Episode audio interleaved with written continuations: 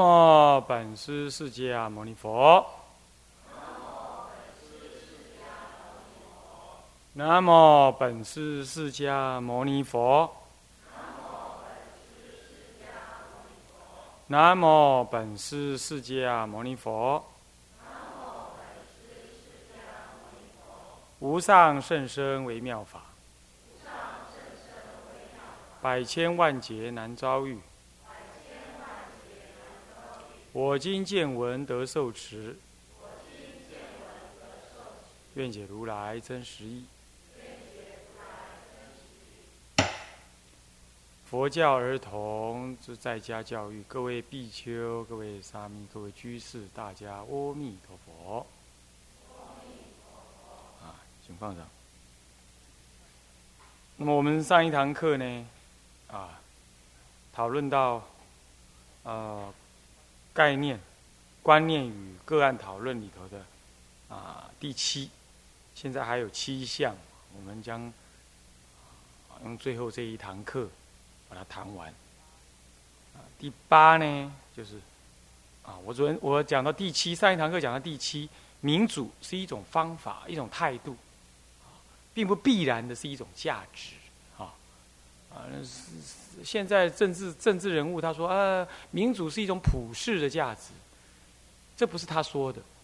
所谓的普世的价值呢，是能够保证给人类幸福快乐，或者佛教讲还有一种解解脱的安稳感，这才叫普世的价值。这是人类真的不会有疑问的去追求的。这应该是多少只能在宗教当中寻求。而民主是不是保证了这样？那不尽然。不过呢，确实的，民主保证了啊，不能够有少数人把持大多数人啊幸福的这种理想理想。但事实上，民主社会也是有少数人在把持多数人的啊所谓理 所谓的幸福的啊，是不是我？上一堂课有讲到，他们操弄呃媒体，或者媒体本身呢，在操弄大众的思想概念，建构所谓的主流意识等等。这看起来是民主的，其实是不一定的。这也是显示出众生的千差万别啊，也不可能啊啊，真正透过斗争或者是世俗的这种方法来达到所谓的公平，所谓的合理。因此，我们这里所讲的民主与威权、权威的平衡，这些民主是代表了啊一种什么？一种方法啊，一种处一种处理的方法而已。我们并没有把它建立为是佛教里头的的根本的价值。我们并不这样建立啊，我们也不这么决然的认为。你比如说，难道佛他成佛了，还要我们去投票承认他吗？你无能这样做。阿罗汉，他是不是阿罗汉？他知道，或者同样是阿罗汉知道，这也不是由广大的非佛教徒，乃至于广大的佛教徒，或者广大的出家人，他去投票决定的。同样道理，呃，戒律也是这样。戒律是由佛的根本智慧，为了众生离苦得乐，他从智慧中显露制定下来的。固然他随时代，他固然他随着当时代的因缘。而有智，可是这个随时代因缘智一智之后呢，它就有它解脱的意涵在内了。它不是由你这么讨论啊，你认为合不合理啊？那我要动用民主的这个普世价值啊，我来说，哎，这个佛呃佛教的戒律合不合理？我们要来投票，我们要来讨论，我们要来修正，是由不得你的，因为你一修正了，没有人能够保证这修正的结果能保证你解脱。然而，佛所制的戒律绝对保证你解脱，这两个是不一样的。所以在这种情况，佛门里头到底谈不谈民主？既谈也不谈。佛法讲平等，佛法讲智慧，在智慧的前提之下，无我的平等之下，那么我们大家呢是可以平等的、民主的讨论法义。然而。属于非众生的解脱内容之内的，或者说不是众生能讨论的那个部部分呢？他根本就没有解脱的内容，他根本没有解脱的智慧，他要去讨论属于解脱那一部分的价值意义，那是无能力的，是不是？就好像说众生，他就要去讨论佛到底有没有真正开悟，这这个不会成为一个议题的，是不是这样子啊？然后如果你还要对佛有没有开或佛有没有就近的智慧来进行疑问跟讨论的话，那你就无法成为佛弟子，你也不可能为他而出家嘛，是不是啊？你可能会被骗呢。那你早早在出家之前，你就应该怀疑了，你不应该在出了家还在怀疑这个事，或者成为一个佛教徒再来再来讨论这个事，这样了解吗？所以说，佛的教法，佛所结出的理想，以及他所采取的一个生活的啊生活准则吧，就戒律，这是依于他的解脱的根本智慧，以大悲等流心推动，而要利益一切众生。我是指说佛众生啊。然后呢，他所制定的这个戒律，荣获他在制定的时候有时代跟文化地区的因缘。然而，那解脱的本质是没有变的，是没有变。虽然佛陀也容许小小戒可舍，但是这并不是在他戒律的根本价值上呢被变动、被怀疑的，是不可以。这样了解吗？依于这样的认知呢，什么八敬法啦，啊，乃至于说女众跟男众到底平不平等啦，这没有什么好讨论的。佛所制的戒是这样，那你照做这个。不关乎平等或不平等，因为佛应病与药，女众需要这样的戒律，他为了女众的解脱着想，他制这样的戒律，让女众去守。佛陀要让男众解脱，佛陀制属于男众需要的戒律，就这样而已。这里头既不违背什么平不平等，也没有所谓的民不民主这类问题，这样了解吗？现在的很多出家人，乃至于出在家人学者，他无知。他把所谓的普世价值定义为一个真正的真理所在，然后再拿这个来所谓检讨佛教的解脱内涵，这根本是风马牛不相干的两两两条进路，两个基础。这样听懂这意思吗？听懂意思吗？所以你根本就不能够以所谓今天社会上的所谓呃普世价值这样子来谈佛教的戒律合合不合乎民主，合不合平等。再来，所谓世间的普世价值，每个时代不一样，是不是这样的？在古代的儒家，他认为完全遵从皇帝这天子，并且守护天子的地位，这个就是普世价值。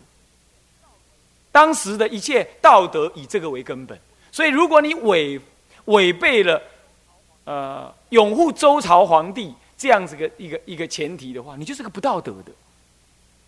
你会觉得说那好像没有道理讲这种话，不在那个时候那是价值，是不是？今天你讲民主，你认为这是价值，其实这是因为你怀疑政治人物呢有私欲，那你才要用民主来制衡。其实你想象佛教有讲的人王出世，他有超过一般人民的智慧，高瞻远瞩，他无我。他根本就菩萨再来，这个时候他讲人王由王来治，这本来就是最有价值的。这个时候的民主反而是乱民暴民政治，这样你懂意思吗？所以什么叫做普世价值？它根本就是随时代流转的什么呢？无自信的一种标准。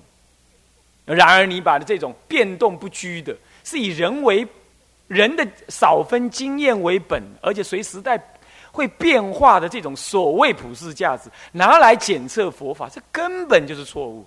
而最糟糕的是，首先这种想法有的竟然是出家人，所以这是荒唐，这是无知，这是不对的。曾经有一次一个一个学术会议上啊，竟然也有人提出说：“哎，关于未来的时代呢，这佛教戒律该怎么样怎么样？”其中也提到了关于啊，这个比丘尼的戒律是不是太难守了这一类的问题。我当场我就跟他讲，我说这个不关乎这个啊，那是解脱为本，那你的世俗的事情，你按照世俗的角度去做就好了，这根本不成为议题呀。我讲完了，他们现场所有人他也没有没没感什么有什么意见，他无法有什么意见，因为我清楚明白的表达，这是两个不同的范畴。那在家人就是这样的，就是语不惊人死不休，他就想要去抒发新的议题，来表表达或者来暗示他对于佛法的深刻的、特别超越的见解。学术学术研究当中也是这样，就是要在鸡蛋里挑骨头，不是问题当中找问题，他才会有所谓学术地位，他的论文才会有价值。这是为不同而不同。而佛法，佛是大智慧者，世间人类的一些问题呢，他已经解决了，他已经看透了。这不是容不得你这些叼了烟回到家里抱老婆这种完全世俗贪婪的人，凭你区区的分别意识，你就能挑战的，你就能迷惑的。这是不一样的，这样各位了解吗？所以所谓的民主，今天号称叫做民主价值是普世价值，那是政客说的，懂的意思吗？当然，我们并没有要回归什么君主制啊，什么专制，我没有这个意思。但是我必须告诉你的是，这也是变动不居的价值，它不足以成为你生命的医治，懂意思吗？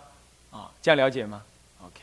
好，这样了解之后，因此我们拿它来作为一种教育的方式，无非是顺应这个时代，这个时代的因缘，这是缘起的价值。是就这个立场说，因为他生活在这种大家有话大家说的环境嘛，是大家都可以投一个票的这个环境。你的小孩也是嘛，你的小孩在在学校或者他的生活方，他就是这样子的。因此，你知道一下他的意见，你也是凡夫，他也是凡夫，你知道一下他的意见，这并不为过。我们是从这个立场上来说谈所谓的民主。那就这个立场上来说，其实在古代也可以啊，是不是这样子啊？他是个独立的个个体，他的感觉我们 care 一下，我们感受一下啊。那必要的时候呢，给予导引；必要或者呃，也他也有他的道理，那么我们随顺他，这个并没有什么关系。也没有违背啊教育的原则方针，也没有失去做父母的威严跟权威，这样了解吗？啊，所以在这样从这个角度来说，啊 啊啊嗯，我们知道说，我们既不能够给予民主这两个字过多的想象，啊过高的评价，同时我们也承认它确实具有某一种善巧方便，这样懂吗？那因此我们是拿这样子来。谈所谓的民主跟威权的平衡，啊，尤其教育这件事情本身呢，是容不得说你学生自己想学不想学，因为人都有惰性，都有懈怠，都是贪玩的。哦，你你你学生投票，我们呃这个国庆日放一个礼拜，那你投票好了，那学校怎么过日子？怎么教书啊？是不是？这个时候学校一定有他的威权，说只能放多少天，对吧？是不是这样子啊？所以说，所谓的民主，我们一般讲说，哎，在法治的啊前提之下，什么叫做法治？其实法治本身就是一种什么？一种讨论出来、建立为法为威权的这种方式。它要凌驾于所谓的民主之上，这个民主才能有轨道可行的，对不对？那因此，我们今天讲权威，其实也是这样子的，它就是一种路。只是说这个权威不能滥用，这样子而已，啊，所以父母建立权威呢，这还是终究有必要的，终究是有必要的。OK，只是不必要滥用，也不必要过度的伸张到哦各个地方去，不必要这样。嗯，好，第八是溺爱与疼爱的差别。什么是溺爱？不明是非的随顺、容忍，那是一种懦弱，懂吗？这就是溺爱，他对啊，你也支持；不对，你也噤若寒蝉，不敢说。这就是溺爱，但完全没有是非，是不是这样子啊？哦，那是非是一种爱在，完全没有进取啊。你比如说，他明明可以读好一点的书，或者明明可以再用功一点，嗯，在就在那混，交一些恶朋友，或者就算不是交恶朋友，就在那混，就算不是什么大恶，但他就在那混，啊懦弱啊。犹豫，这样这样子，那你就要推他一把，不推就是溺爱，对不对？明明他有弱点，他自己突破不了，那你还不推他？那你是懈怠，你是软弱，这样子的爱，不名为爱，那是溺爱。为什么溺？把它融，把它溺死在你的表面的爱心之下，你懂吗？溺在那里，那就是溺爱。疼爱不同。疼爱是发自于天性，人的我执，我们承认那是一种我执，发自一种分别的我执，然后呢，哦，这是我儿，我疼爱他。但是疼爱的当时是具有智慧的，他懂得去提息，懂得适当给予推动修正，甚至于，人家说打是情，骂是爱，有的是讲的是说什么是情侣，不是刚好就放在父母对儿女身上，正是这样。你打他，今天打他，以后没有人打他；今天你不打他，以后是法律打他。全世界、全社会在打他，这样子你到底打还是不打呢？是不是这样？当然，打不代表了这种身体的、身体的惩罚这个意思。打是可能是语言上面的告诫啊，或者是语言上面的一个一个啊严厉的指责啊。这我这里讲的是这个意思啊，这样子也是一种疼爱啊啊。嗯，这样了解吗？所以我们可以疼，疼在心里，啊，宝贝在心里。可是不对，该修正就得修正，懦弱该推他就得推他。你懂意思吗？以前呢，嗯，这个有一位状元呢，他写到他母亲，他说有一次，他母亲要送他上京考试。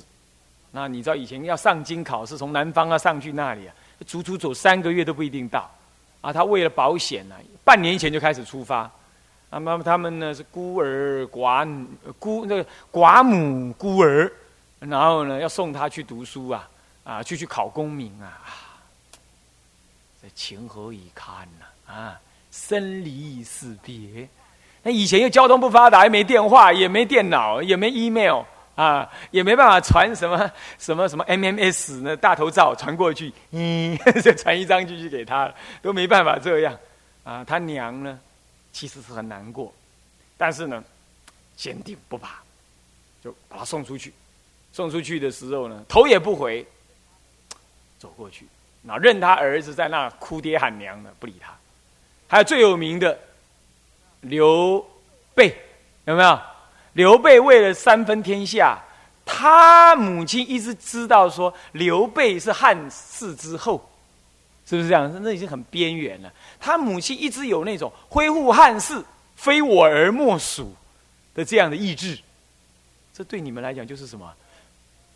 做众生的呃师父，非我儿莫属啊，是不是也一样吗？对不对？然后呢？刘备哈出去外面打仗，去当时刚开始的时候是做伞兵游泳，是吧？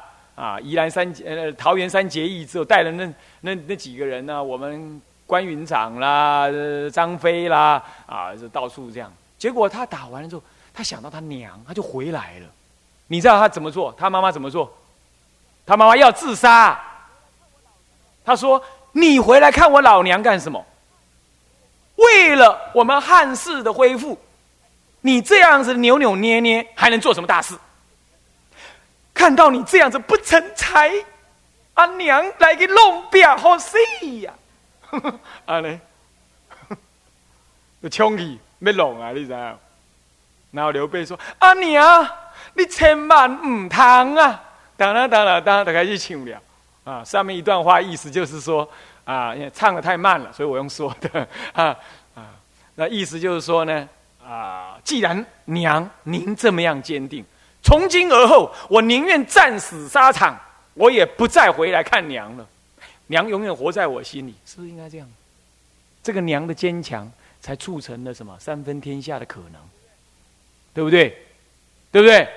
所以你们在做娘的啊啊！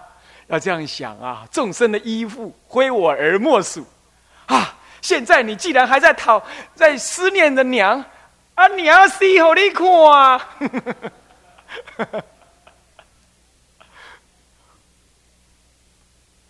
这就是教育嘛，这就是教育嘛，是不是？你看孟母三迁，你看岳飞的母亲怎么样，用香刺的精忠报国，所以说。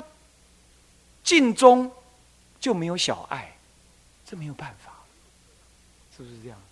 唯有这样突破这种小爱，你才能够在大大的大爱当中勇往直前。这你必须突破的，没有办法，好难，对呀，难。所以这个历史本来就少数人领导多数人，能够冲过了才是，是不是？世间人都能这样哎，为了世间功名，虚幻的什么汉室，对不对？汉朝，啊，那岳飞，岳飞最后怎么样？还不是三十六道金牌调回来砍一刀砍了，是不是？可是呢，他妈妈还是这样做了，你说值得吗？连在连被送到庙里去当做武圣去拜啊，都没什么多大机会，对不对？武圣后来给我们关老爷 站上去了，早期是岳飞呀，哦，这有岳飞的可能，但是没有机会。曾经有岳飞当武圣这个这个可能，但是后来还是回复到关关老爷。所以说，岳飞三十六道金牌调回来，他就这样一刀死了。你说他娘？做的这件事情，跟你这个把儿送去出家，狠狠的送去出家，然后断掉这样子的贪婪，事实上，你的儿子不会被三十六道金牌调回来砍头啊，还在啊，对吧？而且还众生的医护嘞，是不是？众生的呃呃呃呃生死的依靠，哇，那比岳飞去沙场杀人那还好多了啊！那这样子比起来，你的牺牲甚小，所得甚大。岳飞的母亲、刘备的母亲啊，牺牲甚大，所得甚寡。你这个生意你不做，谁做？有没有道理？赶紧的，赶紧的，跟上上去，最后一页了，赶紧的。所以呀，所以溺爱疼爱是不同的啊，在这里就可以看出来，是不是？啊，好，那么这第八应该是了解了哈。那么第九，处罚的本质，处罚，处罚是一个课题。处罚的本质是什么？你不是说，哼，我我气要我下掉不掉啊啦，撒开包包给啦，这不是处罚的本质，这叫泄，这叫泄怒。泄愤 是不是这样子啊？这个，但是大部分的爸妈常常是因为这样，对不？啊，未看没气耶，赶紧别来，然后呢，得出那插把戏，叮叮当当这样，这种完全跟处罚无关，这只是泄愤而已，只是泄怒而已。但大部分的处罚是 出自于这样，控制不掉啊，不不的很好。这样子，你爹这个做爹做娘的，其实跟他基本是一样。你只是用肉体暴力强迫了你的教育的合理性而已啊，是不是这样子？他到底怎么错？而你平常有没有教他？你有没有跟他沟通？这些都是互动的关系的。今天他做错事了，然后你说不动了，然后啊抓狂啊，然后抓狂就就就揍他，因为你能嘛，因为你体力足嘛。你是大人嘛？一个手掌比他的脸还大嘛？是不是这样？你去打他嘛？这样是胜之不武，而且你可能 class 还比他更低，对不对？但是你说师傅，那你就意思是说不能处罚？我可没这么说，可以，可是你必须恢复那个处罚的本意，你必须自己想清楚了。你在没有愤怒的情况之下，或者哪怕是有愤怒已经控制住了的情况之下。你去，你也理解现在要做的处罚是为了他好，好你去操作那是有道理的。好，这两个是不一样哦，一个是歇斯底里的暴力行为，一个是冷静思维的有理性的什么的操作，这两个是完全不同的，两个是不同的。好，那我们说了，处罚的目的是什么？让他了解因果，你做这个是错，所以你受到了适当的惩罚，因此。那个是因，惩罚是果，让他知道哦，哦有因果的哦，哦我不能这样瞎干哦。但小孩子不知道啊，他会把手伸到电风扇里头，觉得好玩，对不对？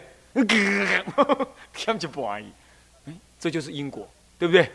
那但是他平常骂人、打人、偷人家东西，没有人来处罚他，他不知道这件事情是错的。那你说，你跟他讲，小宝拿东西东西是错的。他有时候他不太理解“错”这个字代表什么大大不了，对不对？没痛没痒嘛，是不是这样子啊？所以你要点点呢，或者叫他怎么样，这样子，然后让他知道哦，这样好像是真的不行。